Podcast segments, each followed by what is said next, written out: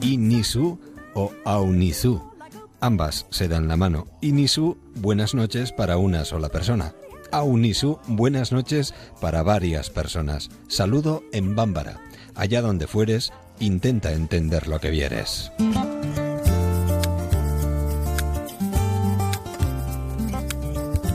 ¿Qué tal amigos? Aunisu. Bienvenidos a este tiempo de radio. Comenzamos viaje, compartimos viaje. Operación Retorno. Cuidado en la carretera. Subimos el volumen y viajamos juntos. Nos acercaremos a Luarca, a la Cuasellas. Cualquier pretexto será bueno para hablar de cosas que no entendemos y que ocurren hoy en día en el mundo. Viajaremos con Aspasia, evolucionaremos o veremos o comprobaremos lo que hemos evolucionado, saludaremos a la novia de papá, salsearemos y acabaremos con un libro escalofriante entre las manos. Bienvenidos y comenzamos.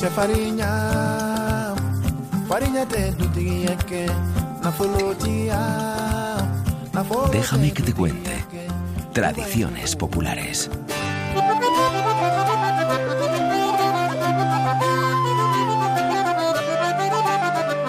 Las tradiciones populares se mantienen y lo vamos comprobando año tras año en las diferentes ediciones de Déjame que te cuente. Y hoy también tenemos constatación de ello acercándonos hasta Luarca, Asturias, San Timoteo ese santo que todo lo ve, como dice la canción. Y tenemos a Tono con nosotros al otro lado del teléfono, mayordomo y presidente de la cofradía de San Timoteo. Eh, Tono, ¿qué tal? Buenas noches. Buenas noches, buenas noches. ¿Qué tal? ¿Cómo está? Bueno, aquí estamos un poco cansaditos ya porque los días que llevamos de jaleo, pero bueno, este tenemos que hacer fuertes y aguantar hasta el 23. Claro, este San Timoteo se alarga en el tiempo, ¿eh? No solo es el 22, ¿no? Exactamente, desde el día 8 de agosto Estamos con verbenas, con delfines de cabezudos, con 20.000 cosas. Claro. Pero la romería asturiana, esa romería con carros engalanados, trajes típicos, bastones, grupos de gaitas gigantes y cabezudos, además de la víspera, los fuegos artificiales, es el 22. Bueno, 21-22, ¿no? Sí, los, los fuegos comienzan prácticamente son el día 21, pero cuando se empiezan a disparar eso es el 22, que son las 12 de la noche ya, a las 0 horas del día 22. Además en un lugar fantástico, al que merece la pena acudir sí o sí. Sí, el marco es casi incomparable. Claro. ¿Dónde los lanzáis? Eh, a la entrada del puerto de Luarca, que se llama el dique Canauco, hay una, especie de, le llamamos aquí el martillo, ahí se coloca todo eso y, y se puede ver desde la playa, desde de las alturas del Barca desde muchos sitios se ven Caramba. tiene que ser precioso, ¿no? Y luego esa romería en la que, bueno, yo creo que no se ve el verde césped por la cantidad de gente que acude, porque, bueno, pasa de los 30.000 año tras año, ¿no? Sí, sí, sí. la cifra es este año que es sábado, no sé, porque ya tenemos noticias de autocares que vienen de Madrid y de muchos sitios y eh, de alza con viajes especiales y aparte que el barco ya no se coge. en, el, en el caso que somos sobre 5.000, pues ahora eh, multiplicado por 5 por 6 ahora mismo de, habitantes aquí. Y encima con el calor que hace. Sí, bueno, el calor sí que nos viene bien, porque el invierno, el invierno fue muy duro. Ya, ya, también es verdad. Y, y, el verano para algunos lo está haciendo también, ¿eh? Pero bueno, ¿cuándo es el, la jornada de la Diana Floreada? ¿Es el mismo día 22 también? Sí, a las 8 de la mañana, sí. Con el pasacalles, procesión. procesión. Al campo. La misa. Eso es. La procesión. Y luego se entrega el vino. Exactamente. a los cofrades, eso es. Romería. Y por la noche ya, bueno, a dejarse llevar. No, por la noche se viene para para aquí, para, para el pueblo, para la villa. Sí. Eh, los que pueden venir, otros tienen que dar allí por razones especiales. Y aquí tenemos una última verbena, la, la Tierra de los Festejos. Ah, bueno, claro, hay que volver porque creo que hacéis la entrada triunfal en la villa, claro. Sí, exactamente, sí, se entra todo el mundo cantando y sí, sí, hasta cosas raras, tirándonos agua. Bueno, qué maravilla, Tono. ¿Y esto desde hace cuánto se celebra? ¿Se puede calcular más o menos? Esto lleva tiempo ya realizándose, ¿no? Sí, bueno, la historia de, la fiesta de San Timoteo es desde 1910. 1910. que vienen a ser ahora que creo que son 115 años. Claro. No, sí, sí, 115, sí. ¿Y ha cambiado mucho con el paso del tiempo? ¿Se mantiene como antaño? No, no, se mantiene como antaño. Lo que es el día, cambian las verbenas eh, populares que hay antes, pero lo que es el día 22 se mantiene exactamente como se creó y como se fundó. Muy bien. Y se sigue utilizando el bollo y la botella de vino, ¿no? Que acompaña siempre. Sí, sí, sí. Eh, ahora eh, hay un pequeño cambio, que tenemos una jornada que siempre es el domingo anterior al 22, que celebramos en el mismo campo el bollo. Claro, con el día en el día de los cofrades, creo que eso del eh, cofrade, ¿no? Sí, el día del cofrade que viene a ser el día del bollo. Sí. Ahí se reparten, pues, cada cofrade tiene su botella de vino, su té, su bolsa, una, una pastoral jocosa que se edita ya desde años, desde el principio de la fiesta. Sí. Eh, que es metiéndonos, nos metemos con la gente del pueblo, con gracias y cosas raras, todo eso. Lo bonito de estas fiestas y de estas tradiciones populares es que uno se reencuentra con la gente que eh, se ha ido a vivir a otro sitio, a la ciudad, a otros lugares, y siempre buscamos la excusa para volver a reencontrarnos con, con la gente de toda la vida, ¿no, Tono? Es verdad, es verdad. Sí, mira, hoy mismo aquí yo me encontré con un compañero mío que iba sin verlo 54 años. Madre mía. Desde chavalinos. ¿Habrá, eh, ¿Habrá cambiado poco? Bueno, sí, él yo no lo conocía, a no ser que cuando me habló por la voz ya lo, ya lo localicé. Oh, vaya. Curioso. El tiempo no pasa en balde para nadie, ¿eh? No, no, claro, no esto. Pero bueno, hay que mantenerse en forma como sea. Sí, bueno, por lo menos intentarlo. Eh, San Timoteo, este día 22, eh, bueno, lanzamos una invitación como presidente además y, y, mayordomo de la cofradía a todos los oyentes que nos sintonizan, si pueden y están cerca, para que se pasen por allí, por la romería. Está todo el mundo invitado, todo el mundo, todo el mundo. Si, si tenemos que apretarnos un poco más, nos apretamos, pero todo el mundo por acá. Ya calor hace, o sea que un poco más no, no lo vamos a notar. Pues Tono, eh, siempre es un placer darse cuenta de que las tradiciones se mantienen y siguen vivas año tras año. Así que si no le importa, el año que viene repetimos. De acuerdo, muy bien, cómo no. Que salga todo bien y por la sombra, ¿eh? De acuerdo. un abrazo. Hay que tomar la pequeña dosis nocturna para aguantar un poco, porque... No, hombre, es que la noche se agradece. Cuando cae la noche, después de un día de calor, se agradece muchísimo. Y apetece poco meterse en casa, además, ¿eh? No, hay, que, hay que salir. Aquí salimos y eh, combatimos el esfuerzo del día con, como decíamos aquí, con un par de cacharrinos. Claro, exactamente. O, con romerías como esta, ¿eh? que, que se prestan, que se prestan y mucho además. Bueno, que salga todo bien, Tono, y hasta el año que viene. Buen verano. Bueno, gracias igualmente. Un abrazo, adiós. Déjame que te cuente arroba onda cero punto es. 10 y 13 minutos, 9 y 13 en Canarias. Déjame que te cuente. En Onda Cero. Continuamos de festival en festival aquí en Déjame que te cuente. Año tras año vamos recorriendo festivales y festivales y me encanta ir encontrándome en el camino pues, a la gente que vamos saludando año tras año porque eso quiere decir que los festivales se mantienen. Alex Cabo, ¿qué tal? Buenas noches. Buenas noches, ¿qué tal? ¿Cómo estás, Eduardo? Pues bien, yo imagino que más tranquilo que tú porque tú ya acaba de empezar el Acuasella y estás ya, bueno, pues imagino que centradísimo y volcado con toda la organización, ¿no?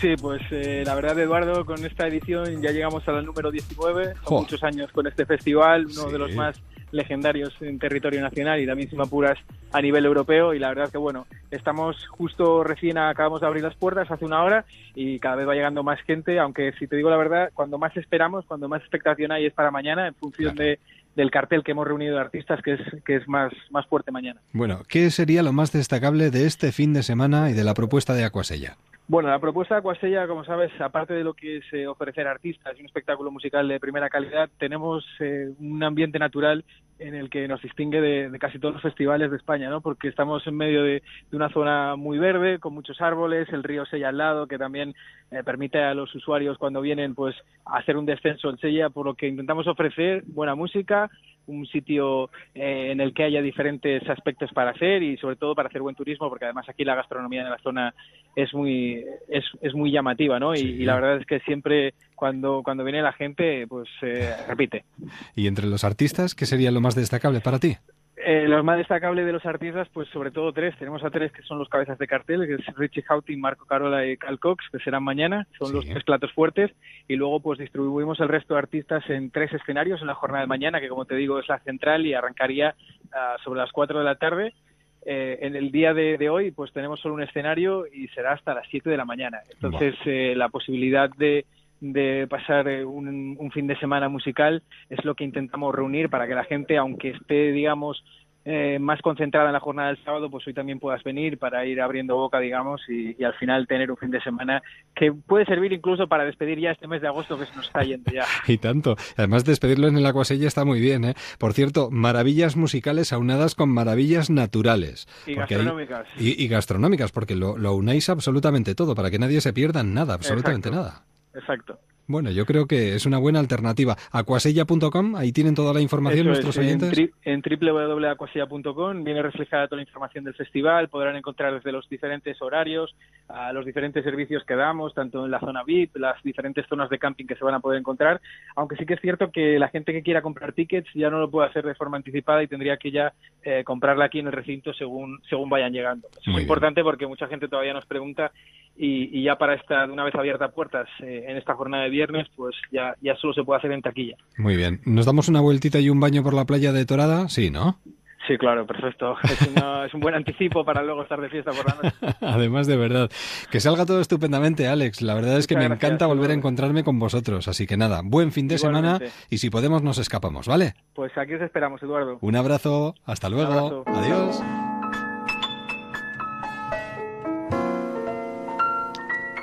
Quien esté libre de no haber dicho alguna simpleza, que levante la... la... Bueno, yo me quedo inmóvil y no muevo ni un músculo.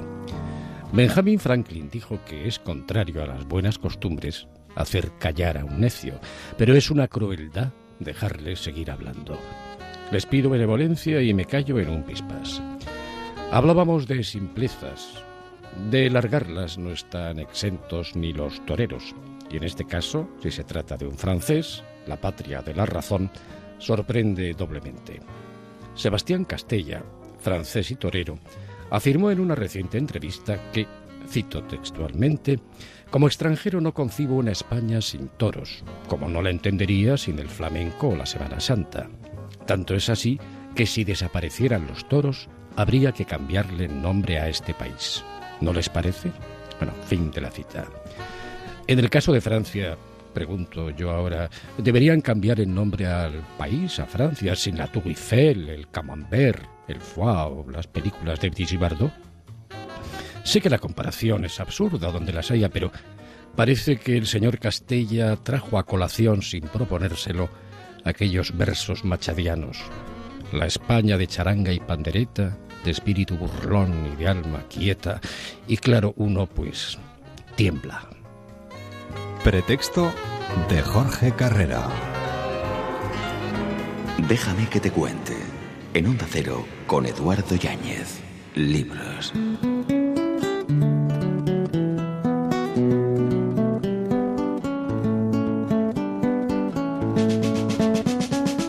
No llores bajo ningún concepto, le gritaron dos mujeres a la pequeña de cuatro años, agarrándola de cada extremidad y acto seguido la mutiladora le seccionó el clítoris y le arrancó de cuajo parte de los labios menores de la vagina con una navaja de barbero. Esto es lo que le pasó a Fátima Dajarra Saní, que eh, aún se estremece cuando recuerda este, este momento. Ahora nos traslada esta experiencia a través de un trabajo, la indomable, o mejor dicho, indomable de la mutilación a la vida. Y está con nosotros aquí en los micrófonos de Onda Cero. Fátima, ¿qué tal? ¿Cómo estás? Muy buenas. Muy buenas. Bienvenida. Muchas gracias. A nuestros micrófonos para trasladarnos a través de este libro en Editorial Península una realidad muy dura. Además, llevas luchando para intentar erradicar o, combatir esto de la ablación desde hace cuánto tiempo, Fátima? Eh, desde 2008 que empezamos con Médicos del Mundo Navarra a trabajar sobre ese tema desde el año eh, abril de 2008. Eres una activista que lucha contra la ablación como mediadora de médicos eh, del, mundo. Intentas prevenir que otras niñas pasen por este mismo trance es una organización no gubernamental para el desarrollo que ha participado en la redacción de un protocolo para la prevención y actuación ante la mutilación genital femenina que se aprobó en el 2013. Bueno, se pone en cuestión la manera con que se aborda la problemática del nuevo Código Penal también en este libro. Tú de alguna manera lanzas una especie de denuncia, ¿no? Un Código Penal además que entraba en vigor el pasado día 1 de julio.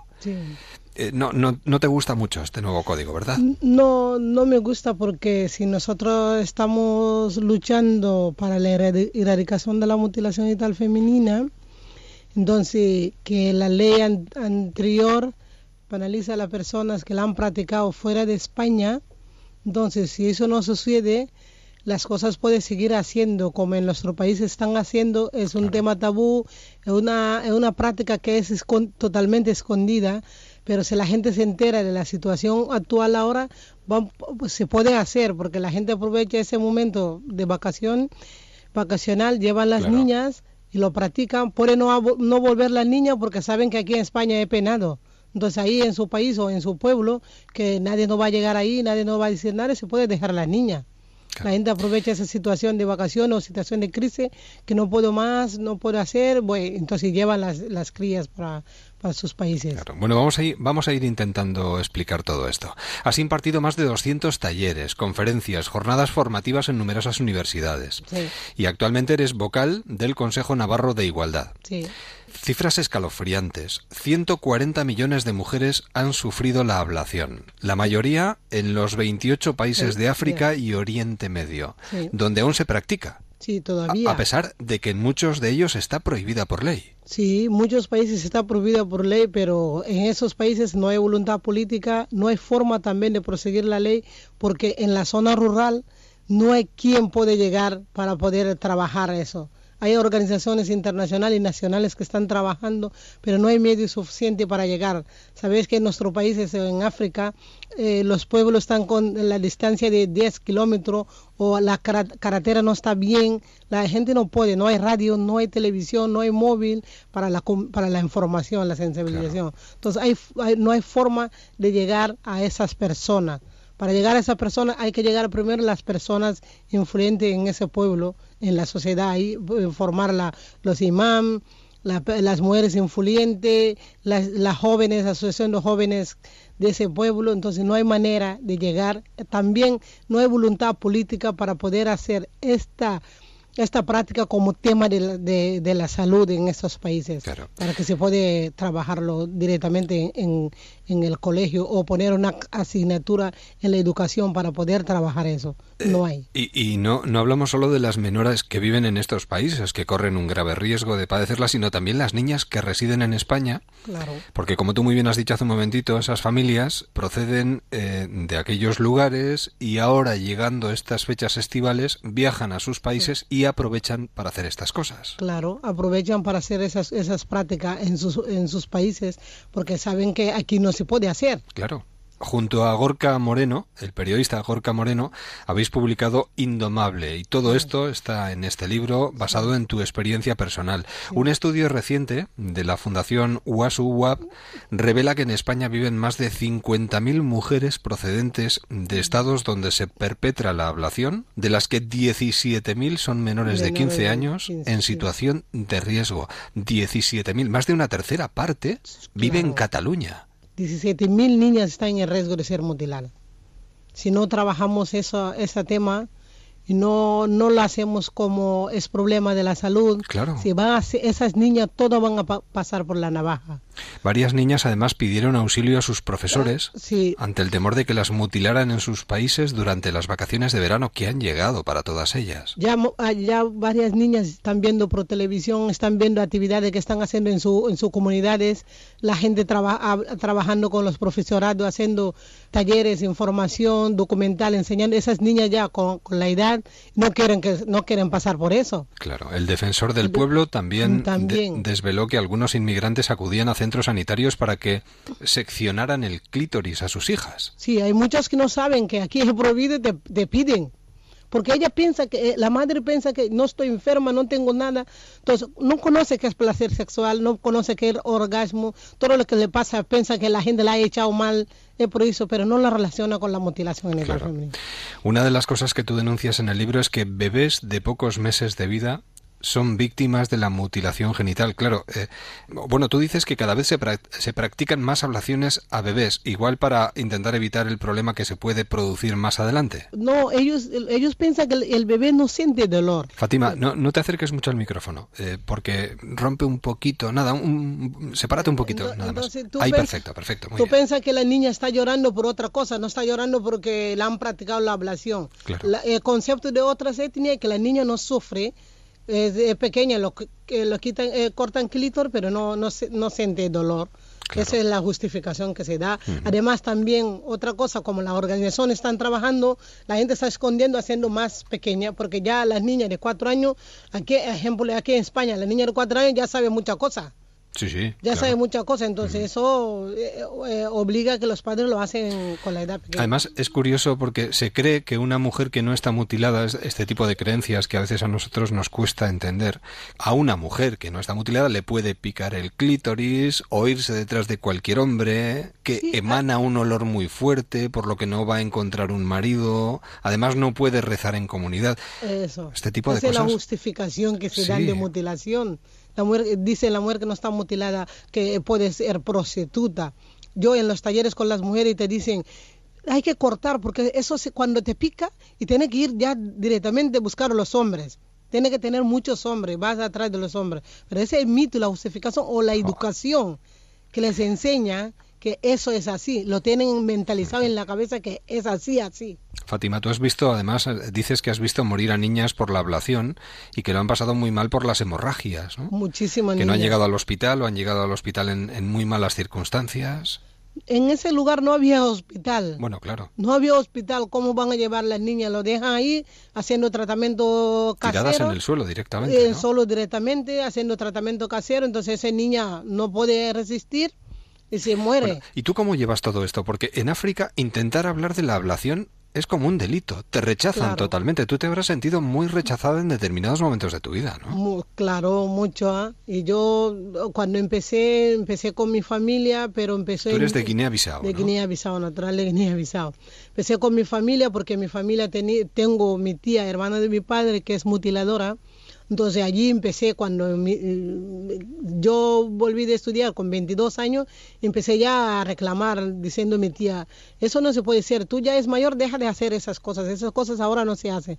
Pero ellas me, tenían como una, una chica loca, una que no, que no sabe nada. Además las fanatecas, las mutiladoras, creo que es una profesión que se hereda, ¿no? Es una tradición familiar. Familiar, en una tradición familiar que Además tienen un estatus muy elevado. Muy elevado, estatus reconocimiento social en el pueblo, entonces esa tiene, tiene, un respeto, pero mm, yo creo que antiguamente ese, ese profesor no, no, no ganaba mucho dinero pero ahora la gente ha convertido esa ese profesión como profesión económicamente bueno, porque la persona no, no, no, no llega a tener nada, porque imagina si era para pagar cantidad de dinero dinero. Una mujer eh, eh, mutiladora que mutila 300 niñas a, a, un día, imagínate cuánto dinero iba a tener esta persona. Claro.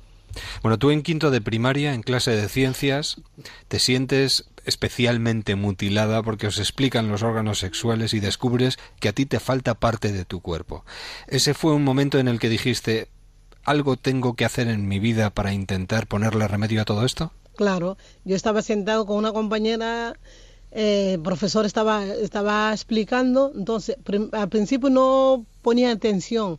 Empecé a escuchar cuando empezó a hablar de aparato genital femenino, los órganos que compone, qué función tiene cada uno, y ahí me, me, me, alerté un poco, miré, yo, claro, yo no tengo eso, pero como no se puede hablar, si empiezo a hablar en mi clase, porque la clase mezcla, unos está mutilado, otras no, no hablo con, con nadie y me quedé pensando, Ah, porque la mutilación, hasta las mismas personas que están mutilando, no hablamos de eso. Cada uno vive su mutilación de su forma. Claro. Porque la educación es así, nos enseña que es un esto secreto. no se habla y ya está, ¿no? Sí, ya está, es un secreto, no se, no se habla, no se dice nada. Entonces, ese momento mi, me quedé ahí pensando, ahí a, a partir de ahí me encendió una alarma en la cabeza Sí. de que no, eso eso no es, no es real. no de todas formas. Fátima, tú has sido muy afortunada porque luego te has ido a estudiar a Cuba, Claro, has sí. coincidido con personas en tu vida que te han entendido muy bien y que te han ayudado a seguir adelante, porque lo has pasado muy mal. Tus relaciones personales incluso han sido muy complicadas. Muy complicado, muy complicado. Yo era una niña muy movida, muy, muy movida. Entonces, ¿sabe? En esta época en África, la niña movida como yo se considera ya como, queremos ser como, nos dicen como marimacho, ¿no? Y, y te hacen muchas cosas. Entonces yo de pequeña eh, perdí mi padre a los siete años, entonces me quedé con familia de mi padre porque allí en nuestro país hijo es de padre.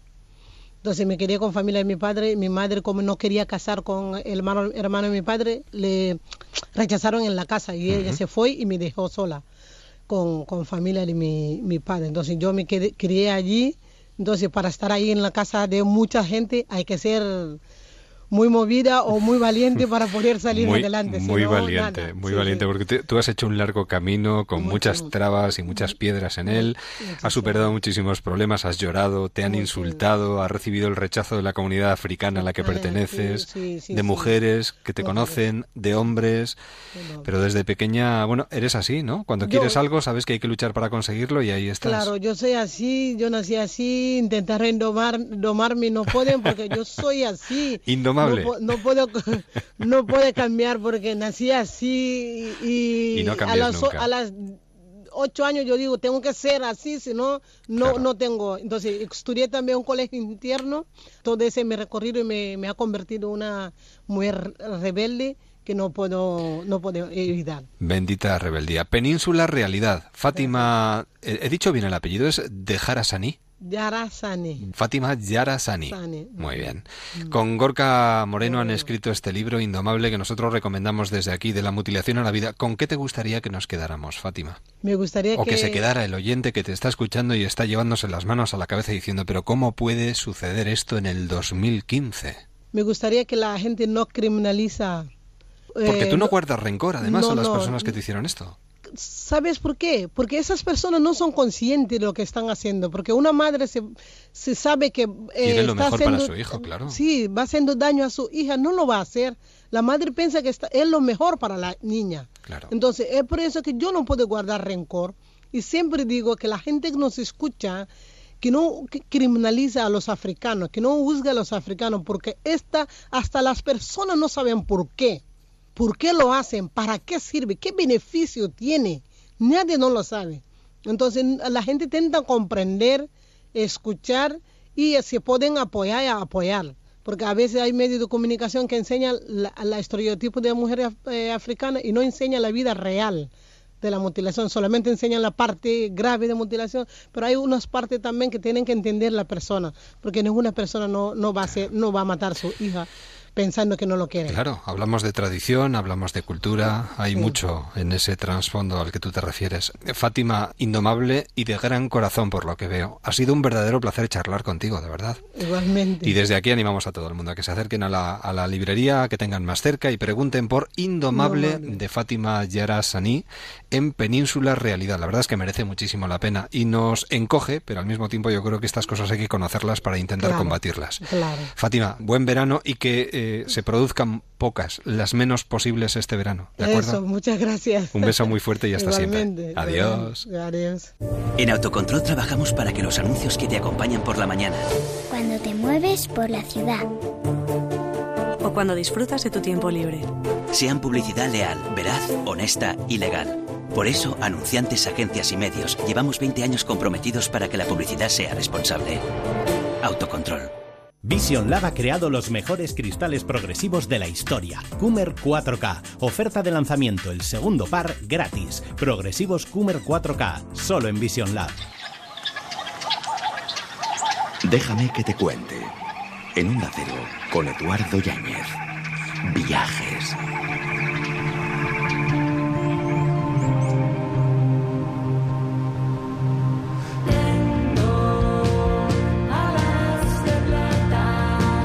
Los viajes de Aspasia, déjame que te cuente, menudo veranito que llevamos, menudo mes de agosto viajando de acá para allá. México ha sido nuestra última parada y no sé si vamos a seguir aquí o no, pero de momento lo que tenemos que hacer es darle las buenas noches, darles las buenas noches a Aspasia y a, María José Noain. María José, buenas noches. Buenas noches. Ambas dos, bienvenidas. Sí, yo misma y mi alter ego. Exactamente. ¿Hacia dónde nos lleváis esta noche? Volvemos a Europa. Bien. Pero para hablar en Europa de culturas no europeas. Es decir, recogemos un poco la estela de esa fascinación que sentían Frida Kahlo y Diego Rivera por lo étnico, por lo indígena, por lo arqueológico y nos vamos, yo creo que puedo decir sin duda que nos vamos al museo antropológico y etnográfico más importante de Europa. Mm. Seguro que alguien está pensando, bueno, a ver quién dice, porque yo tengo uno en mente que, bueno, cada uno dirá... es muy discutible. Sí. Pero mi apuesta es el Museo Quebranly de París. París. Siempre apetece además pasarse por París, ¿no? Esta vez la excusa es la antropología, pero nos podría servir cualquier otra. Además de verdad, ¿y qué nos vamos a encontrar allí? Es un museo bastante nuevo, se inauguró en el año 2006, pero que en realidad recogía la colección del antiguo Museo del Hombre. Para los que lo visitaran en su día tendrán probablemente claro ese recuerdo de un museo que estaba en el Trocadero de París, muy cerquita de la Torre Eiffel, con una colección impresionante de culturas del mundo, culturas no europeas, en la que podíamos encontrar todo todo tipo de objetos etnográficos, desde instrumentos musicales, vestimentas, armas, estatuillas que representan a divinidades, cualquier elemento que tuviera que ver con culturas indígenas de cualquier lugar del mundo. Pero era un museo decimonónico que ya se había quedado un poco viejito el pobre, de tal forma que decidieron buscarle una nueva sede. Y además contaron para ello con un arquitecto contemporáneo importantísimo, Jean Nouvel, que realizó una propuesta interesantísima de tal forma que, como ocurre con otros museos, nuestro Guggenheim de aquí cerquita merece la pena visitarlo tanto para conocer el edificio y la propuesta arquitectónica como lo que nos muestra en su interior. Y continente. Eso es. Y es un museo, además, que yo creo que Jean Nouvel acertó mucho en la propuesta. Eh, ha realizado una arquitectura orgánica. No hay paredes, no hay salas, sino que es un único gran espacio abierto que se va comunicando por una serie de rampas y pequeños caminos. Eh, no hay apenas líneas rectas en el museo por eso aquello de orgánico, de intentar imitar formas de la naturaleza, está todo lleno de curvas y a través de este discurso se van visitando las colecciones de todos los continentes, excepto Europa, que es el único continente que no está representado. Cada continente además se identifica con un color concreto, de tal forma que en todo momento sabemos si nos encontramos en Oceanía, en América, en Asia, y va proponiendo la muestra de esos objetos, pequeños objetos de la vida cotidiana que nos permiten conocer de cerca cómo eran estas culturas indígenas y saber un poquito más de sus idiomas, su cultura, su religión, su composición social, etcétera, etcétera. Qué bien suena, ¿no? Muy recomendable. Además es que he dicho antes que el antiguo Museo del Hombre estaba muy cerquita de la Torre Eiffel, pero en este caso, aunque se han desplazado del edificio, siguen también a orillas del Sena. de tal forma, eso es. Estamos en pleno centro de París. Después de visitar la Torre Eiffel y ver las maravillosas vistas, nos acercamos al Museo Quebranly. Y nos tomamos un cafecito en alguna de esas maravillosas terrazas parisinas. Tiene un bar muy bonito el museo también. Pues entonces allí, podemos mismo, elegir. allí mismo, allí mismo, no, no, para que nos vamos a molestar. Em, eh, siempre nos sorprende. Es, es, así ella, como un libro abierto, ella y Aspasia, que cada día nos ofrecen la posibilidad de viajar a través de la sintonía de Onda Cero. Nos volvemos a encontrar, ¿eh? Seguimos viajando, ¿de acuerdo? Buenas noches. Gracias. Déjame que te cuente. Paisajes con sabor.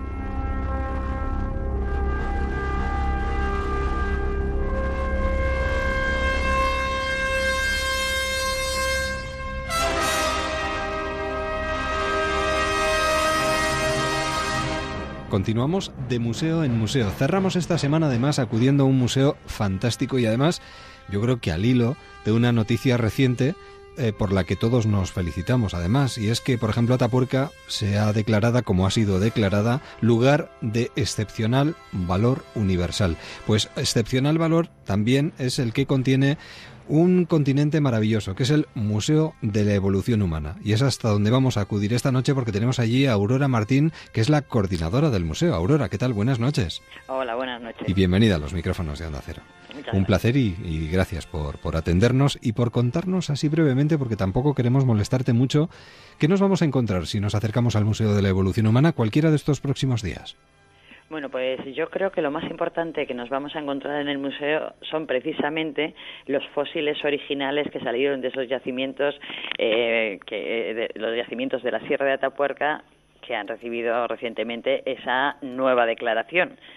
Eh, en ese sentido, yo creo que es algo eh, eh, excepcional y, considero que debe ser una visita inolvidable poder ver de forma directa los fósiles originales de Homo antecesor, con una cronología de más de 850.000 años, o ponerse delante del cráneo 5 de Homo heidelbergensis, de una cronología de 430.000, o de la famosa Elvis denominada pelvis, de la pelvis denominada Elvis eh, que, eh, creo que, es algo excepcional y además es único, porque es el único museo que expone de forma continua eh, los mejores originales que han salido en los, yacimientos cercanos de la Sierra de Atapuerca. La, mejor forma de entender el presente. Exposición permanente. Sí, sí, sí. nosotros creemos que es necesario conocer un poco el pasado para entender el presente y afrontar el futuro con otros planteamientos. El museo no solamente habla de Atapuerca, sino que mm, es un museo general que habla de la evolución humana. En ese sentido, eh, cada piso se corresponde a un, a, un encabezamiento general. la, planta menos uno es la que se dedica a la Sierra de Atapuerca, la siguiente planta se dedica a la evolución en términos biológicos que nos hace humanos, la teoría de la evolución, y allí, bueno, pues destaca eh, realmente eh, una galería de los homínidos, son diez reproducciones a tamaño natural realizadas por una paleoartista magnífica, Elizabeth Daines, que nos puede poner también delante de las distintas especies de, que desde eh, Australopithecus africanus, es decir, el Lucy, hasta el, el, primer sapiens, entre comillas, ¿no? Eh, creo que, que, realmente es algo que merece la pena la pena ver. Por otra parte, nosotros consideramos que el Museo de la Evolución Humana es un museo de los vivos, de los sapiens, de los que al final la única especie que puebla eh, la Tierra.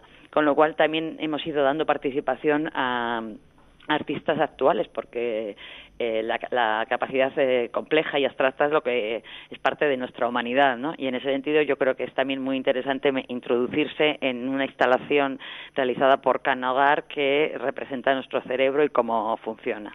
Bonita, además. Sí, sí. yo creo que merece la pena de todas, todas. Además, estáis en Burgos, lo recuerdo, para todas aquellas personas que se puedan aproximar cualquiera de estos días y estáis abiertos durante.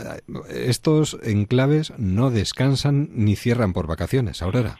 Sí, sí, pero los lunes sí. Los lunes, más que por vacaciones, cerramos por mantenimiento, porque claro, hay que hay que tenerlo todo a punto y el lunes sí que cerramos, pero durante todo el verano tenemos abierto de 10 a, a 8 de la tarde ininterrumpidamente estará acercando muchísima gente este año. Bueno, se acerca todos los años muchísima gente y a lo largo de todo el año, ¿no?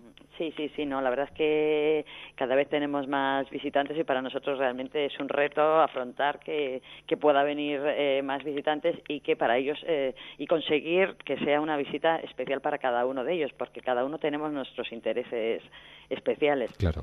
De ahí que no solamente tengamos la exposición permanente, que la siguiente planta sería la de cultura, que habla un poco sobre todo de lo que son las adquisiciones tecnológicas, la talla, el fuego y bueno, nuestra capacidad abstracta y compleja para formar grupo, para hacer eh, arte, para hablar, etcétera, etcétera. Y finalmente arriba tenemos la planta dedicada a la evolución de los ecosistemas. No podemos olvidar que los cambios de los ecosistemas fue lo que de alguna forma nos impulsó en nuestra humanidad, ¿no? Claro pero eh, también tenemos exposiciones temporales y cada vez tenemos más espacios destinados a, a, ellas. En este, durante este verano tenemos cuatro exposiciones temporales eh, la última en inaugurarse es la cima de los osos, eh, que habla precisamente de, estos osos que, que también eh, anduvieron por la, por la Sierra de Tapuerca, fundamentalmente en, la cima de los osos, ¿no? Y, o de los huesos. Y bueno, pues ahí tenemos un, un cráneo de, de un antecesor de, de los osos de las cavernas y una magnífica reproducción, y sobre todo un vídeo realizado por Javier Trueba en el que además mm, de alguna forma permite a los visitantes introducirse en la cueva como si fuera un arqueólogo más y participar de estos descubrimientos, ¿no? Visita completita, ¿eh? La verdad es que muy, muy interesante. Necesitamos tiempo, o sea, todo el día para visitar y andar y recorrer cada una de las salas y cada uno de los espacios. Pues me, merece la pena y queríamos lanzarlo como recomendación y yo creo que es una muy buena recomendación. Aurora, ha sido un verdadero placer visitar el museo contigo. Pues nada, yo espero a todos los oyentes porque sí que considero que es una experiencia única que tiene un montón de, posibilidades y sobre todo que disponemos de un equipo didáctico muy atento que permite eh, facilitar la visita en cuanto a contenidos y en cuanto a, de alguna forma, a que nos, eh, nos sea más útil para nuestro para ampliar nuestros conocimientos. Claro, claro, salimos aprendidos además, o sea que imagínate tú. Eh, aprendidos por una parte y por otra parte yo creo que con otro montón de, preguntas, en la cabeza. Efectivamente. Emprendidos y aprendidos. Efectivamente. Aurora, pues buen verano, gracias por atendernos de verdad y que, bueno, que disfrutéis de lo que queda de, este mes de agosto, ¿de acuerdo? Muchas gracias a vosotros. Un saludo y hasta la próxima. Buenas noches. Adiós. En Publipunto usted es lo más importante. Entre en publipunto.com y compre con la máxima seguridad, confianza y garantía en 70 idiomas. Publipunto.com. Déjame que te cuente. Teatro. Nos acercamos al mundo del teatro en Déjame que te cuente y hablamos hoy de la novia de papá. Hablamos de literatura, hablamos de cultura en líneas generales. Además, esta obra hay que recordar que está basada en la novela de Paloma Bravo. Y tenemos a dos de sus artistas con nosotros. Está Mariola Fuentes aquí en los micrófonos de Onda Cero. Además, hay que agradecerle especialmente que después de terminar la obra de teatro esté un ratito con nosotros. Mariola, ¿qué tal? Buenas noches. Buenas noches. ¿Cómo va todo? Muy bien, de gira gastronómica. ¿Te gustan los pinchos? Me gusta comer bien, cariño. Pues aquí vas a disfrutar, bueno. Y eh, con ella ha venido a nuestros estudios Antonio Zabalburo. Antonio, ¿qué tal? ¿Cómo estás? Muy bien. ¿Sí? sí, ¿Tú también de pinchos? Bueno, yo soy vasco. Ya, pero bueno, aprovechando que vuelves sí, hombre, claro, claro, recuperar el tiempo perdido. Sí, sí. y más después del trabajo bien hecho. Sí. Bueno, ¿qué tal? ¿Qué tal va con la novia de papá? Muy contentos, sí. Estrenamos ayer, la gira comenzó ayer aquí y muy contentos. La gente está, está respondiendo. El comienzo de una andadura, que eso siempre tiene un toque muy especial. Sí, sí, sí. El principio del camino. Exactamente. Para, además, adentrarnos en algo tan actual como esto porque en la novia de papá nos encontramos, bueno, nos encontramos con la situación que se puede encontrar cualquiera en su vida, ¿no? Enamorarse de alguien. Esto está a la orden del día. Que viene con paquete incluido. Hombre, esto ya hoy en día no, no es nada extraño. Porque uno cuando se enamora se enamora de la persona, pero no sabe lo que hay detrás. Claro, es que hay que ir con un cuestionario. porque normalmente no se dice la carga que uno tiene para no asustar a la persona. Claro, la gente se guarda las cosas hasta que ya te tiene enganchada. Claro. Y luego aparece el paquete sorpresa. Exacto, pero menudo paquete en este caso. Bueno, no sé si se puede hablar mucho de... Sí, sí, claro, se puede. bueno, bueno.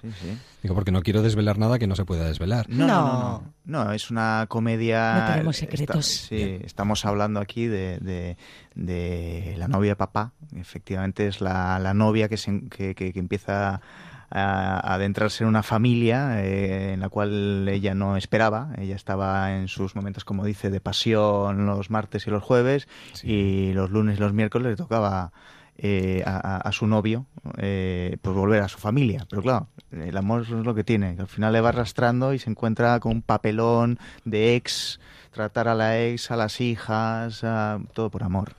Y luego la que se enamora es la que tiene que valorar es que realmente le merece la pena todo lo que engloba. Todo, esta mochila, toda esta mochila. Claro, claro, que menuda, menuda mochila. Además, eh, pocas veces se piensa en la posibilidad de em, añadir una familia a tu vida. Es que de repente tú estás sola tan tranquila, como Sol, en su casa, y de repente, pues, le viene esto con dos hijas. Y entonces, pues claro, ya no tiene ni intimidad, ni tiempo para ella, ni te cambia la vida, absolutamente. Lo que pasa es que depende también de cómo sean las hijas. Si las hijas son adolescentes, imagínate tú. Pues son adolescentes. Son adolescentes y son iguales que, su madre. Y son iguales que su madre. Entonces... Sobre todo una, que ha salido muy a mí. ¿Y, qué hacemos en ese caso? Mi personaje, más bien nada. Eh, procura verlo pasar y lo que pasa es que Sol es la que se come todos los marrones y son muchos marrones. Hombre ¿eh? pasivo que se escaquea. exactamente. Calzonazos, que se dice. ¿Que, hay mucho? Hay mucho. Digo que si hay, pregunto si hay mucho. No. sé, tampoco es que tenga yo un hombre cada mes para, para hacer una estadística, cariño, no lo sé. Pero a ver los ailos. A ver los ailos, hay de todo en la viña. Claro. Y ella, de lo que se trata es de saber si ella será capaz de tragar con todo esto, ¿no? ¿Se comerá o no se comerá ese marrón? Ahí estamos, ahí estamos. Yo desde luego como ex te digo que doy mucho por culo. O sea, molesto, enredo y todo, todo, todo. Fijaros que muy, muy mala ex. Una de las cuestiones de las que se ha hablado mucho en los cursos de verano aquí en San Sebastián, y hilando un poco con el contenido de la obra, es el utilizar a los niños como arma arrojadiza en una relación, ¿no? Está, está a la orden del día. Un gran error, pero se hace. Se hace, se hace, claro. Mm. Sí, en esta función yo creo que se, se utiliza a Sol como, arma arrojadiza. todo, todo el mundo. que es la, Todo el mundo le echa mierda encima a la pobre, sí. O sea, encima, se enamora y encima, por si fuera poco, fíjate lo que, lo que le viene, ¿no? Sí, es manipulada, usada y, bueno, pero... Lo que pasa es que dicen que el amor es ciego a veces. No, a veces no, cariño. Lo siempre, ¿no? Pero hay veces que te anula tanto que hay que tener cuidado con ese tipo de cuestiones. Ah, el, amor es como una droga. Te enganchas y luego... Pues, no puedes desengancharte. No, tienes que pasar un mono gordo. bueno, en este caso sí me gustaría recordar que os acompañan sobre el escenario, lo digo sobre todo porque estamos aquí en los micrófonos de Onda Cero con Mariola y con Antonio, pero está Mariana Aguilera, está Lucía Lafuente, está Nadia de Santiago y eh, no me quiero olvidar también de Rodrigo Sáenz Heredia. No, Lucía Lafuente no está, está Carla Fernández. Carla Fernández, muy bien. Que son compañeros de reparto. ¿Cómo ha sido el arranque? Fabuloso. Sí. O sea, sí, sí, pues veníamos ya con muchas ganas. Eh, estuvimos ensayando estas últimas semanas y, comenzábamos aquí ayer. Y, bien, muy bien, la verdad, ¿no, Mariola? Sí, sí, sí, sí. Y no, no, sé si se acercará gente que probablemente haya podido eh, leer la novela. Me refiero sobre todo a la adaptación. El hecho de llevar una novela al escenario eh, se puede llevar o cuidando absolutamente todos los detalles para verla sobre el escenario o hacer una versión libre. En este caso, ¿qué nos encontramos? Eh, yo creo que es más, no, no versión libre, bueno, en el sentido dramático, que, la novela me imagino que no se podría agrupar todos los detalles. Aquí se cuenta una historia con, con unas elipsis de tiempo y de espacio grandes para poder contar bien ¿no? lo que es el, las claves de la relación y cómo, cómo se va entorpeciendo todo pero yo creo que está muy bien eh, construido y, es y no sé los personajes están muy bien definidos y, es muy divertido ver las situaciones cómo eclosionan ¿no? Eh, uno con otro y tiene un final feliz además. La veo a Mariola que está con el abanico, la verdad es que hace muchísimo calor. Sí, no, es que la hormona es muy mala, la edad es muy mala y la menopausia es muy mala. Yo os pondría el aire acondicionado, pero para vosotros, para la voz, pues, no te creas que es nada. No, no, no pongas aire acondicionado, si esto va, va como, como una ola, va, va, va, por olas. Eh, Mariola, ¿a ti qué es lo que más te llamó la atención cuando leíste el guion? ¿O qué es lo que más te gustó del hecho de poder participar en esta obra de teatro? Hombre, me pareció que Marina era un personaje para divertirse mucho haciéndola. Sí, y bueno, luego también tenía, tiene muchos más retos porque hago, no solamente hago un personaje, que decir, tengo varios personajes durante la función, tengo muchos cambios. Nunca me toca nada fácil, oye, no me toca nunca una, una tuberculosa en, bueno, pero es el, en la cama, los retos, tranquilita, que no se mueva. No, no, no, no. Gente con Siempre corriendo por, de una punta a otra del escenario. por detrás para cambiarte, para cambiarte de peluca, de tacón, de, de, todo. Y es, es, con estos calores y estos sofocos, pues entonces es que yo no puedo con la vida. Agotador. Esto es una gincana. en tu caso, Antonio, ¿qué fue lo que más te llamó la atención? Eh, a mí el calzonazos, este que, que, que, que, no es capaz de hacer nada, pero um, lo hace todo. Y, nada, son, eran unas, bueno, no solamente el personaje, sino todo lo que traía la función, de compañeros, de reparto, de, bueno, la propia función. O sea, era un momento para, para, hacer una buena gira y para divertirse. Claro. En este caso, y ya para terminar, tampoco quiero cansaros más porque bastante os habéis cansado ya en el escenario, el hecho de que se cuente la historia desde el punto de vista de él o desde el punto de vista de ella cambia mucho. En, este, caso se cuenta mm, bajo el prisma de ella. Yo creo que eso marca mucho, ¿no? El desarrollo de todos los acontecimientos en la obra. Hombre, serían tres obras diferentes según, según cada y personaje. si te cuento yo el mío, ya ni yo, de la Cuenta- ex, cuéntame- ya cuéntamelo, no, cuéntamelo. Ya es otra función, no sé. Bueno, pues puede dar lugar a continuaciones, probablemente, Además, nunca no- se sabe. ¿no? eh, lo bonito es que la- el público también entra como personaje en la función, porque Sol hace cómplice. Está rompiendo la cuarta pared todo el tiempo y, y dirigiéndose al público y con mucha complicidad. Hay que recordar que esta historia está basada en una historia personal. A cuadrado, que eh, en este caso Paloma haya visto ya la representación, no la ha visto todavía, ha seguido los... No, no sé sí, si ha ha, habido- ha estado en los ensayos, ¿Ha sí, sí, sí. ¿Y qué tal? Muy bien. Sí. Sí. Bueno, ahora estáis en San Sebastián.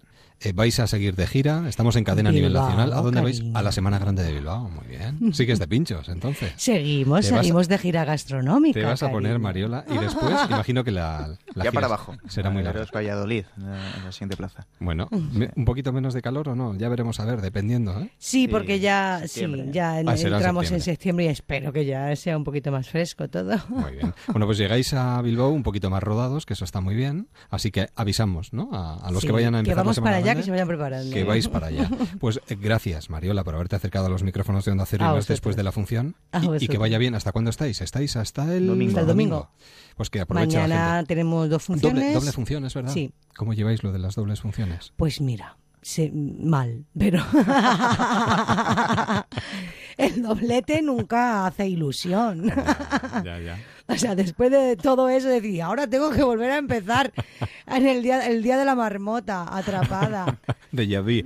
Oye, por cierto, eh, comedia familiar. Nos podemos llevar a los chavales Hombre. para luego salir hablando tranquilamente con ellos de lo que ocurre en el escenario. Ah, pues tú eres igual, yo no haría eso. Pues claro, hay que llevar a los chavales al teatro. No, no, además de verdad, se tienen que aficionar. Que es que además mm, a veces lo- los, los subestimamos a los chavales. Decimos, ay, esto no lo van a entender. ¿Cómo que no lo van a entender? Y si no, ya se lo explicas tú. Y además hay dos adolescentes sobre el escenario, se Claro. pueden sentir probablemente muy identificados. Mariola, muchísimas gracias. A vosotros. Suerte, mucha suerte y buen fin de semana. Y Antonio, estás en tu casa, así que a disfrutar. Muchísimas gracias. Bienvenido. Vamos a cenar, por favor, que hambre. Venga, va, va, va, va. Buen provecho. Hasta luego. Gracias. Adiós, adiós. Déjame que te cuente. Muy buenas noches, Mario Simancas, nuestro trotacómico particular. ¿Qué tal? Bien, hola Edu. Buenas y digestivas noches. ¿eh? Me has pillado terminándome un chuletón de Ávila, de aquí te pillo y te mato. Y de postre, flan de Almax a este paso, vamos. Si es que no paras de comer, hombre, descansa un poco. Bueno, nadie para de comer. Si lo hiciésemos nos moriríamos, Edu. Además, Ya, la gastronomía de Ávila es tremendamente buena. La monda de Montbeltrán, el chuletón de Ávila, las patatas revolconas, las legumbres de Ávila. Vamos, todo un lujo para el Eh, paladar. Es verdad, las judías del barco de Ávila son muy famosas. Exacto. te- aunque más famosas son las judías o frijoles del galés Barry Kirk. ¿Y por qué son famosos los frijoles del tal Barry Kirk? Pues Barry Kirk celebró su cumpleaños número 60 tatuándose 60 frijoles o alubias en su calva cabeza. Y por más extraño que parezca, lo hizo por una buena causa. ¿Ah, sí? Sí, este galés amó los frijoles toda su vida, tanto que en 1986 marcó un récord mundial pasando 100 horas en una bañera repleta de legumbres. Toma ya. Desde entonces Kirk se ganó el apodo de Capitán Frijol. Tener el tatuaje de los frijoles es solo un paso eh, en mi carrera de devoción por los frijoles. Dice él. Ah, exactamente. Ahora, donde quiera que voy, la gente puede ver que estoy repleto de frijoles gracias a mi tatuaje, afirmó el hombre con una sonrisa. Claro. Claro. Cuando el capitán Frijol batió el récord hace 30 años, también recaudó una considerable cantidad de dinero para caridad. La experiencia le sirvió como inspiración para renunciar a su trabajo y convertirse en un recaudador de fondos de tiempo completo. Vamos, como Montoro aquí. Bueno, Sí. en fin. Para su cumpleaños número 60 decidió tatuarse en la cabeza 60 frijoles y pedir a la gente que patrocinara cada, cada alubia, con el objetivo de donar la recaudación para una buena causa. Bueno, está bien. Está muy bien. Barry pidió una colaboración de no, unos 90 dólares por alubia y, cambio, y a cambio ofreció tatuar las iniciales de cada donante en el centro del frijol patrocinado. Bueno. Logró recaudar 5.600 dólares, que más tarde donó a la campaña de Merle Grace Roberts, una niña con parálisis cerebral. No sé si eh, querer tanto las alubias puede ser un trastorno hasta cierto punto, ¿eh? Trastorno alimenticio seguro. Esta idea mm, fue una flatulencia mental del, de tanto frijol. Oye, pero bienvenida sea si ha sido por una buena causa. Oye, bueno, te dejo. Que voy a probar las famosas yemas de Santa Teresa. Bueno. Oye, hablando de comida, escucha, mamá, la comida te ha quedado deliciosa. ¿Tienes algún secreto? Sí, que eres adoptado. no, digo a la comida. Ah, sí, bueno, esa sí que la hice yo. Buenas noches, Mario. Disfruta de tu cena abulense, buen provecho y pasa un buen fin de semana. Igualmente, tú disfruta del fin de semana. Lunes. Venga, hasta el lunes, adiós.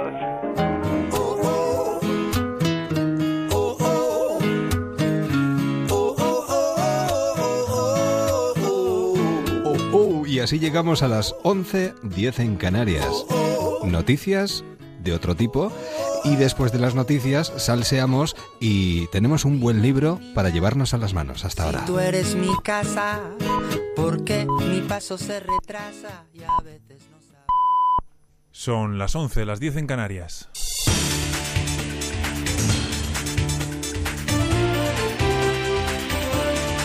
Noticias en Onda Cero.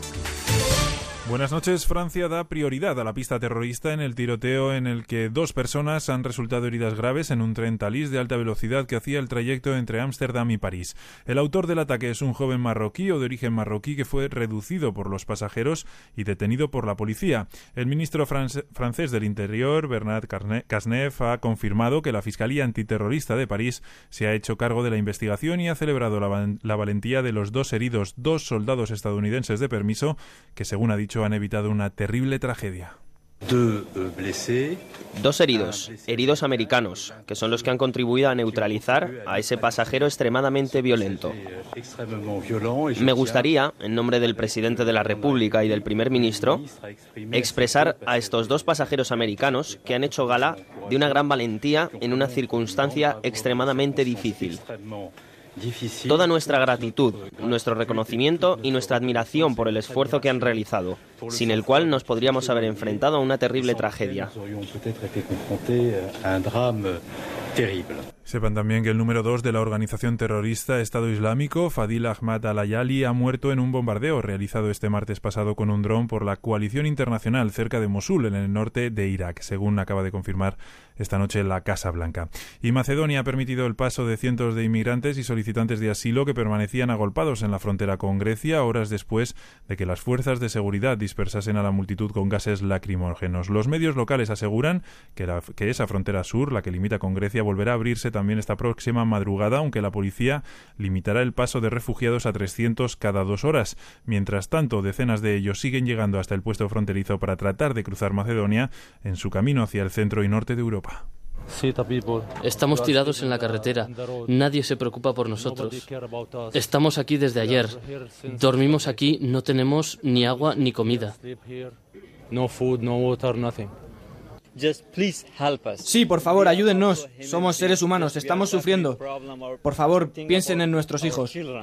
En casa, la Comunidad de Madrid devolverá la cobertura sanitaria a los inmigrantes sin papeles y lo hará después de que el Gobierno central haya advertido a las cuatro regiones, Aragón, Cantabria, Baleares y Valencia, que habían anunciado que devolverán la tarjeta sanitaria a los inmigrantes irregulares que podrían ser sancionados por Bruselas, ya que esas tarjetas generan derechos en otros países de la Unión. Por eso, la presidenta de Madrid, Cristina Cifuentes, ha explicado que su Gobierno les dará un documento específico. Lo que vamos a hacer es eh, dar otro tipo de documento diferente, que no sea una tarjeta sanitaria, pero que sea otro tipo de documento que permita recibir esa atención en Madrid, pero que no suponga otro tipo de obligaciones económicas en ningún otro país, en ningún otro lugar fuera. Y la Fiscalía de Menores del País Vasco ha adoptado medidas de protección para cuatro hermanas menores de edad que podrían haber sido víctimas de una ablación de clítoris durante un viaje de vacaciones a Mali, el país de origen de sus padres. El fiscal jefe de Euskadi, Juan Calparsoro, ha confirmado a Onda Cero que se investiga la comisión de un posible delito, unas pesquisas que, según ha reconocido, no van a ser fáciles. Porque, en primer lugar, ha ocurrido, ya digo, en un país distinto al, español porque al parecer no ha sido cometido por personas residentes en España, sino residentes en ese país y porque habrá que ver el principio de doble incriminación, es decir, en qué medida eh, en el país donde ha ocurrido este hecho, ese, ese, ese hecho, quiere decir, es legal, no es legal.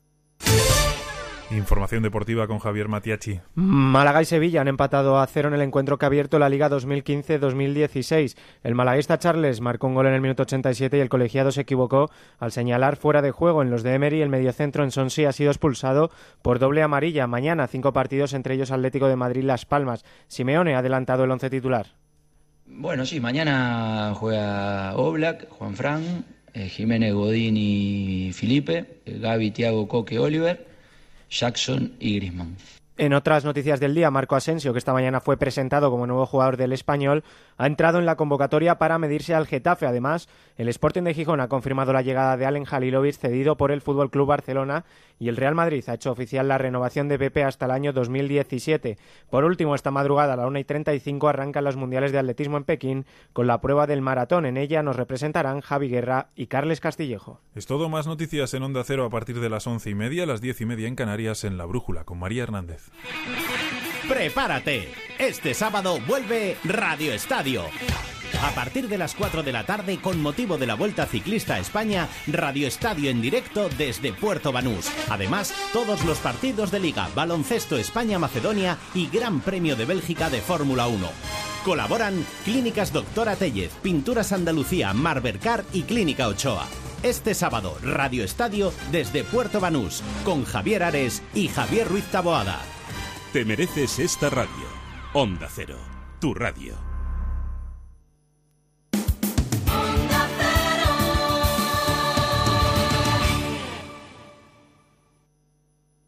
Déjame que te cuente, quédate en onda cero.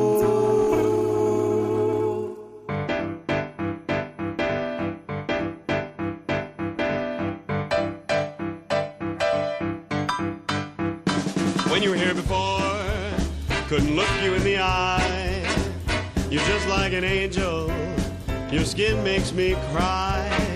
You float like a feather in a beautiful world. I wish I was special. Salseros, en Onda Cero, después de la información, Xavier de la Maza, cerramos la semana como más nos gusta, con contraseña incluida. Buenas noches. Buenas noches. Cuéntanos. Pues nada, hoy viernes, los viernes para esos constantes oyentes que se van sumando en general en toda la semana, pero en particular también los viernes. La clave siempre la da María Blanco y en este caso, ¿qué clave es? Muy buenas noches, María. Muy buenas noches. Pues hoy la clave es el espacio. Espacio-tiempo, que es el que nos separa. Espacio-tiempo, en este caso, mmm, todavía sigues en México. Todavía sigo en México siete horas antes que vosotros. Vosotros habéis vivido siete horas más que yo. Pero se te oye fenomenalmente bien. Bueno, eh, no te queremos quitar espacio ni tiempo, así que el tiempo es tuyo, María. Adelante. Pues precisamente por ahí va el, el tema, porque fíjate que uno de los aspectos que más se estudian en economía es el comercio, ¿no? Eh, el comercio, la libertad comercial, eh, cómo caen las fronteras, esta historia de que frente a los cañones lo que hay que hacer es eh, abrir las fronteras al comercio y que el comercio es pacificador, ¿no? Que es una idea que está en los griegos y que y que pervive hasta hasta nuestros días, ¿no? Allí donde dos países comercian no se pelean, ¿no? Podemos jugar a la oferta y la demanda, pero no cogemos las armas y, y nos damos de tiros los unos a los otros. Y el comercio ha hecho que el espacio sea relativo, mientras que antes eh, comerciar de un país a otro o de una ir de una feria a otra en la Edad Media era eh, ocupaba mucho tiempo, ¿no? Pues fíjate uniendo el tiempo y el espacio. Hoy en día yo estoy en DF, vosotros estáis en la ciudad más bonita del universo, eh, no voy a decir cuál es, y aquí estamos compartiendo el mismo espacio y el mismo tiempo prácticamente, ¿no? Esta es la nueva revolución, esta es la revolución que eh, cuando hablamos de las revoluciones pues me quedó pendiente y es la revolución de la desaparición del espacio comercial, económico y, que está cambiando los modos de, intercambiar y los modos de, de relacionarnos. Ahora mismo eh, yo, yo puedo comprar eh, y no sé a quién estoy comprando ni de dónde está viniendo eh, lo que compro, ¿no? O entrego una computadora para arreglar y no sé si se la han llevado a China para que solucionen el problema o lo están arreglando en, una, en un local en, Cáceres. ¿no? Es una nueva manera de, ver la economía que los que tenemos todavía una edad joven, pero edad al fin y al cabo, nos cuesta cada vez más, mientras que las nuevas generaciones que vienen, pues estos sobrinillos de 10 años que van con su iPad o incluso de 5 que se ponen sus películas de Bob Esponja, eh, tienen completamente superado. ¿no? Vosotros sois de aquella generación en la que el espacio era fundamental, por ejemplo, en, en eh, digamos, los disquetes, lo apropian los disquetes, o sea, eh, ¿cuánto esas tarjetas perforadas, no? Y ahora lo que nos entra en un, USB, por Yo ejemplo. un poco posterior, querido Xavi. Soy un poco posterior a las tarjetas perforadas. ¿Seguro? sí, yo soy de WordPress 5.1. Ah. Uy, madre mía. Os ponéis en evidencia. Pero- continúa, continúa. Totalmente. No, pero fíjate lo importante de lo que está diciendo Xavi. Eh, el espacio ahora mismo es la nube. Eh, en la nube es donde está todo. Y la manera de hablar que tenemos, eh, la manera de denominar qué hacemos en, en- en Google, pues buscamos sitios, ¿no?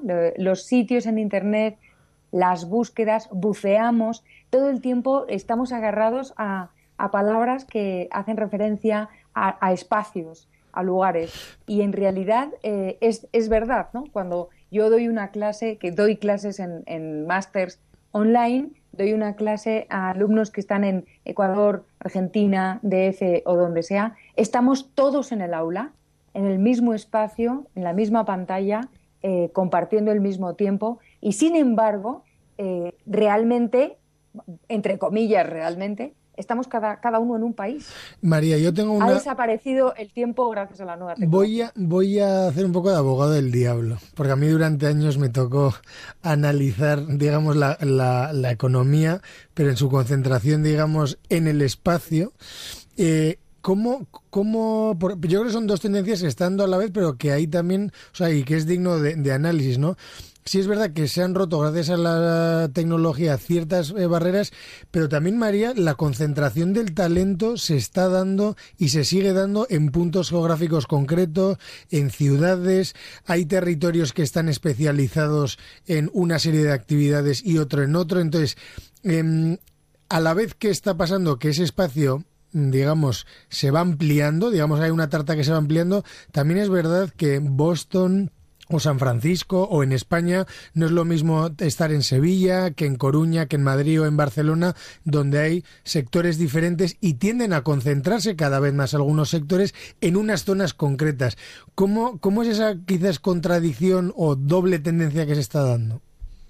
Pues tienes razón, pero hay un factor que se te olvida. Tenemos cuerpo. Y entonces, al tener cuerpo, tenemos que estar físicamente en algún sitio y se produce la concentración porque eh, en esas ciudades o en esas zonas puedes trabajar mejor, tienes mejor conectividad, los transportes son mejores, los colegios son más adecuados, los impuestos son más suaves eh, y en la calidad de vida física de, de la mente que está, eh, pues por ejemplo en mi caso, dando clase o recibiendo clase o comerciando en Internet, eh, la calidad de tu vida, tu entorno facilita que tú puedas trabajar. Pero fíjate que yo creo que esa concentración de talento cada vez menos, eh, y lo veo en todos los ámbitos, cada vez menos vamos a trabajar en un lugar concreto de trabajo y vamos a poder trabajar más desde casa. Excepto, por ejemplo, si tienes que acudir a un plató de televisión o si tienes que fabricar manualmente eh, determinados objetos, ¿no? Pero quienes nos dedicamos a, a determinadas tareas, O sea, el vamos a sector poder servicios trabajar seguramente, ¿no? Incluso la radio. Vamos a poder trabajar más eh, desde, desde casa, eh, ofreciendo nuestros servicios, quienes escriben en clase e incluso solucionan problemas desde Internet. eh, pues la- el, el técnico que se ocupa de mi aula cuando doy clase en el máster está en una ciudad perdida de Argentina, bueno, no perdida, pero una ciudad argentina, en su casa, atendiendo las incidencias de cinco aulas, a lo mejor, ¿no? Eh, en ese sentido, es cierto que se produce cierta concentración, pero no tanto por el negocio en sí como porque el entorno es mucho más amigable y mucho más favorable. Yo me iría sin duda a vivir a un sitio donde, donde pudiera estar más cómoda, donde la conectividad fuera mucho mejor eh, y donde no se me molestara mucho, donde yo pudiera eh, estar tranquila trabajando, ¿no? Yo creo que va más por ahí. Aunque es cierto, es importante lo que dices porque hasta, hasta hace bien poquito el tema de la, los polos industriales y la concentración industrial era, un hecho y seguirá siendo para todos aquellos productos que se fabrican, eh, que son físicos, pues un automóvil, etcétera. Pero date cuenta que eh, cada vez más se está descentralizando la producción de los elementos y lo que tenemos eh, se fabrican las ruedas aquí y se ensambla allí, ¿no? como hizo ya, por ejemplo, Amancio Ortega, que tenía en las aldeas de Galicia cosiendo a, a mujeres y hombres y luego ensamblaba en su fábrica. ¿no? Pues eh, eso yo creo que va a ser la, tónica y va a ser la, pauta que va a marcar el nuevo espacio. Espacio, tiempo. Eh, llegas con, con, una nitidez espacial impresionante, cosa que agradecemos mucho. Cuando estaba Casi más que cuando estaba en Madrid. Pues fíjate que es pues curioso, mejor suena. El, tema de, o sea, otra de las cosas que suele que suele pasar, ¿no? Unir espacio a esa lejanía, a ese a esa pérdida de contacto y en este caso lejanía y aproximación vía tecnológica, ¿no? Con ese en ese vértice que se, que se encuentran, eh, espacio, tiempo, buena tecnología. Podríamos decir aquello No solo falta que, baje el precio de la tecnología. Ya, díjole qué buena conexión tuvimos. Eh, María, eh, hablamos la semana que viene, que te vaya bien, que ya veo que va viento en popa toda vela, pero descansa un poco, respira, hombre. Eh, estoy descansando, ¿Ah, estoy respirando y sobre todo me alegro poder seguir hablando con vosotros. Ya sabes que nos encanta, así que nada, buen fin de semana, buenos cursos y hasta la semana que viene. Un abrazo. Adiós. Adiós. Hasta mañana. Hasta mañana. Este eres tú la próxima Navidad haciendo pedazos el periódico donde acabas de leer que el sorteo de Navidad de la 11 ha tocado en ese pueblecito en el que veraneas desde 1994 y donde este año no compraste. Ya está a la venta el cupón del sorteo de Navidad de la 11 con más de 44 millones de euros en premios, 70 de ellos de 400.000 euros. Tu cupón ganador de Navidad puede estar en cualquier parte. Cómpralo. Sorteo de Navidad el de la once. Déjame que te cuente. En Onda Cero, con Eduardo Yáñez. Entrevistas.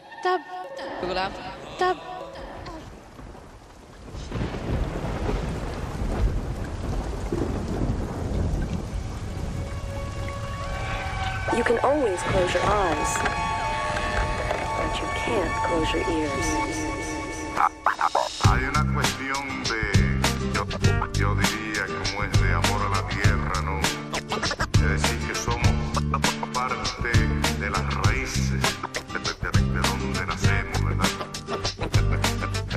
pensando en esto se nos ocurre una canción. Qué difícil cantarle a tierra madre que nos aguanta y nos vio crecer. Y a los padres de tus padres y a tus hijos los que vendrán después 38 meses en los que se perdieron más de 680 millones de vidas, se despoblaron o destruyeron más de 2.500 grandes ciudades y una octava parte de la superficie terrestre dejó de ser habitable. 38 meses tras los que casi nada volvió a ser lo mismo, porque casi nada quedaba de lo anterior. 38 meses de devastación en los que el ser humano dejó de ser humano y estuvo muy cerca de dejar de ser. Esto puede parecer una quimera, y de hecho lo es. El último trabajo de un César Pérez Guellida que yo sinceramente me tiene totalmente encogido. César, ¿qué tal? ¿Cómo estás? Encantado, encantado. Menudo trabajo que te acabas de sacar de debajo del brazo. Sí, la verdad. Estoy encogido, toda, bueno, encogido, sudando, porque me llevas a un ritmo endiablado. Encima es de esos eh, libros que chocan porque eh, nos cuentas el final antes de tiempo, pero aún y todo no puedes dejar de leer porque quieres saber cómo se llega a ese final. O sea, juegas con nosotros totalmente, César. Bueno, es que este, este oficio resulta un tanto tedioso si, si, si no tiene estos retos, ¿no? De, de estar jugando un poco con, con el lector y conseguir de alguna forma devolverle esa inversión que hace en, comprar eh, tus novelas, ¿no? Y para mí es un reto y por lo que me cuentan los lectores, pues, pues eh, se ha conseguido. Total.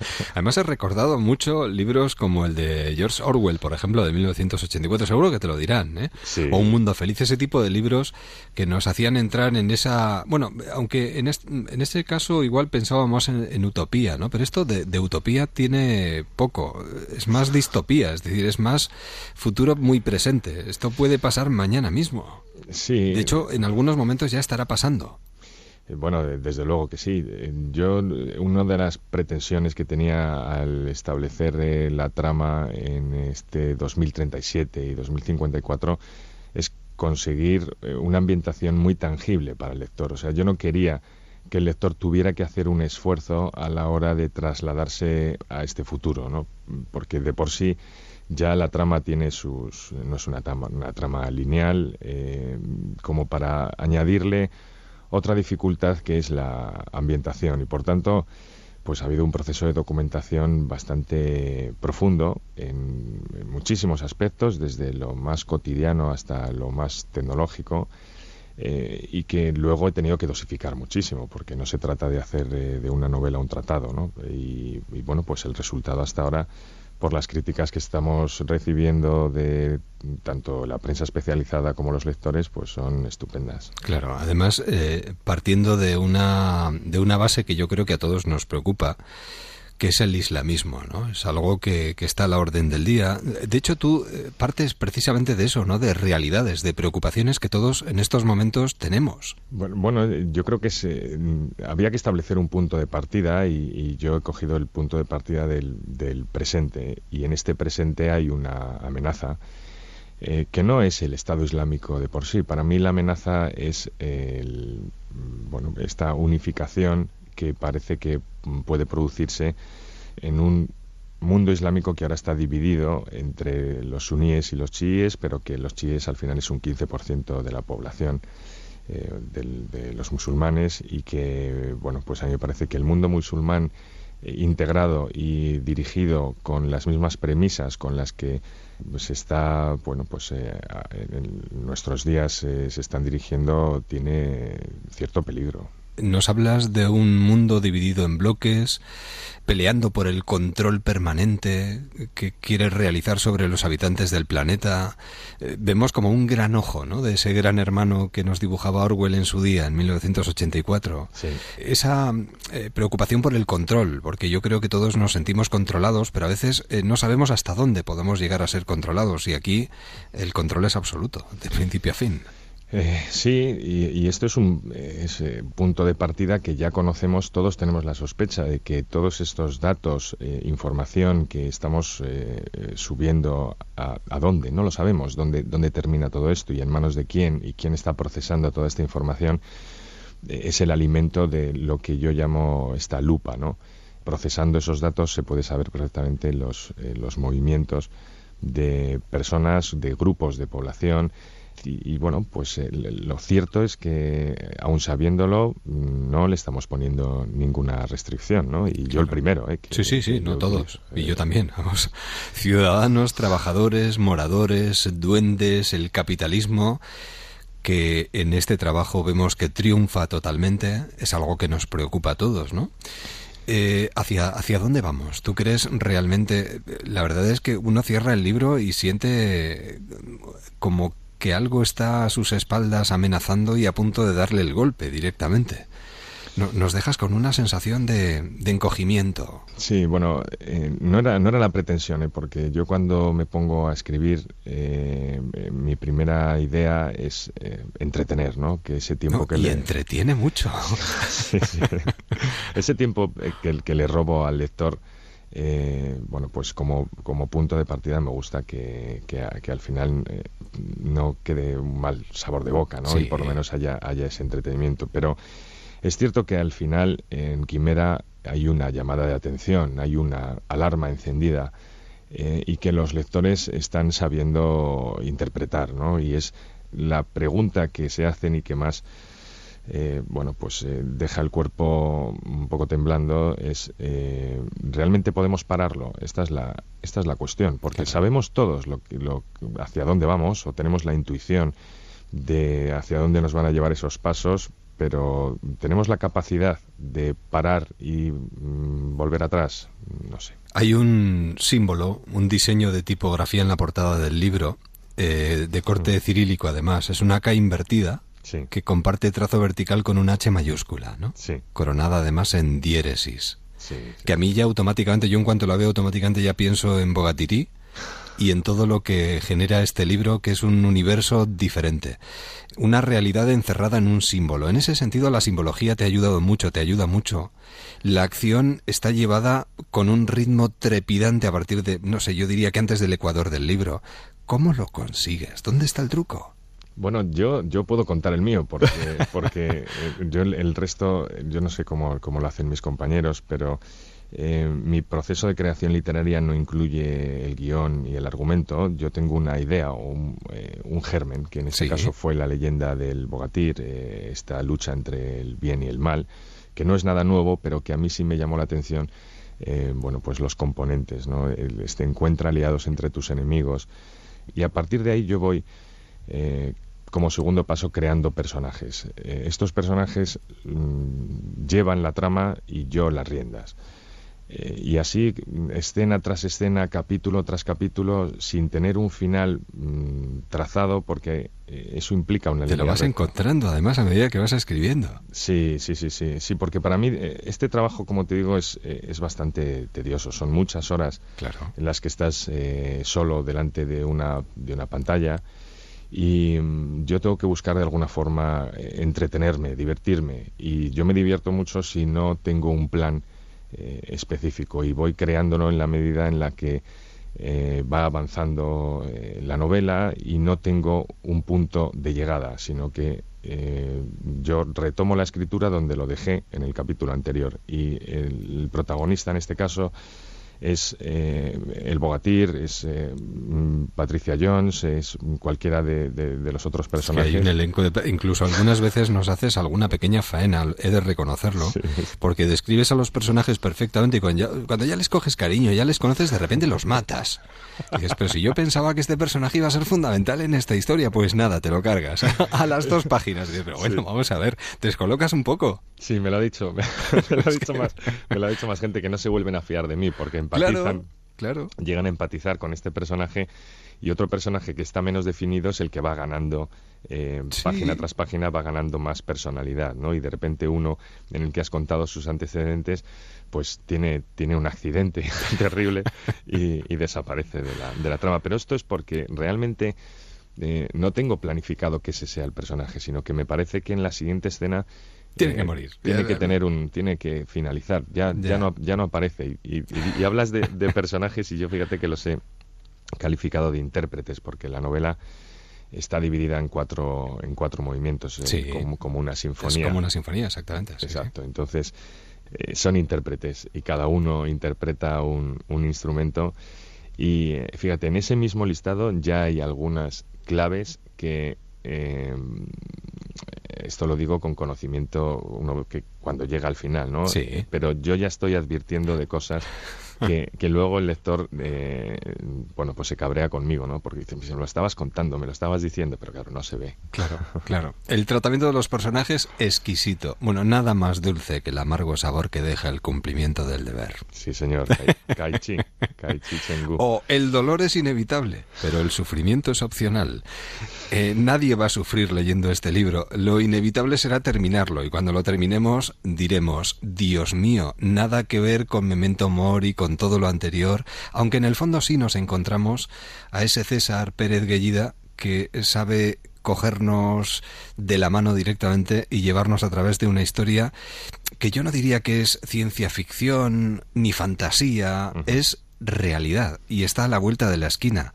Eh, sinceramente, mm, no solo es creíble, sino preocupante que esto pueda llegar a pasar y no es tan disparatado pensar que pueda, pueda hacerlo. Eh, sinceramente, nuestra máxima recomendación para cualquiera de estos próximos días, quimera, y no es ninguna quimera. Y, y has acabado el siguiente ya, el quinto.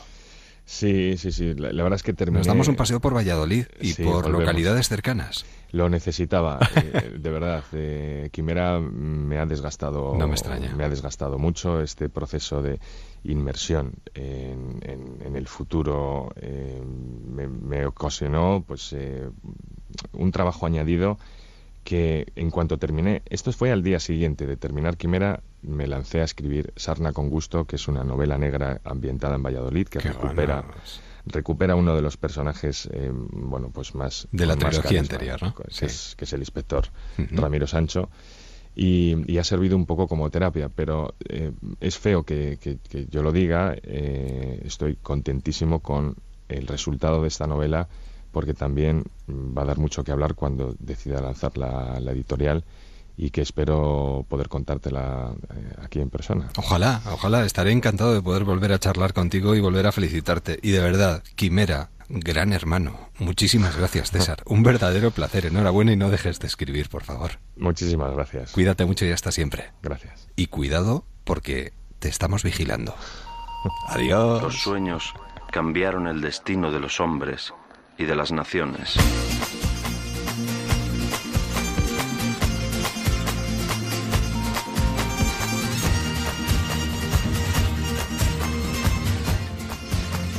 Así nos acercamos a las once y media, diez y media en Canarias.